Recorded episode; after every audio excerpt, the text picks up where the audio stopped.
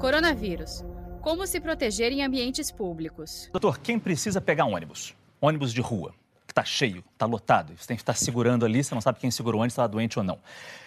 Faz o que para se proteger?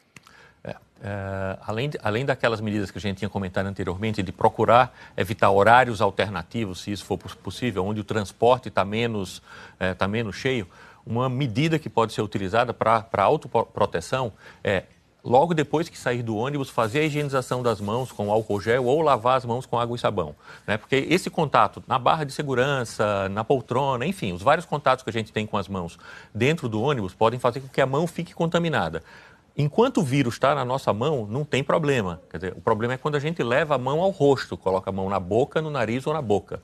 Então, para que eu é, não me autocontamine, não me inocule, a, a, a, única solução é fazer a higienização com, com álcool gel, água e sabão. Saiba mais em g1.com.br barra coronavírus.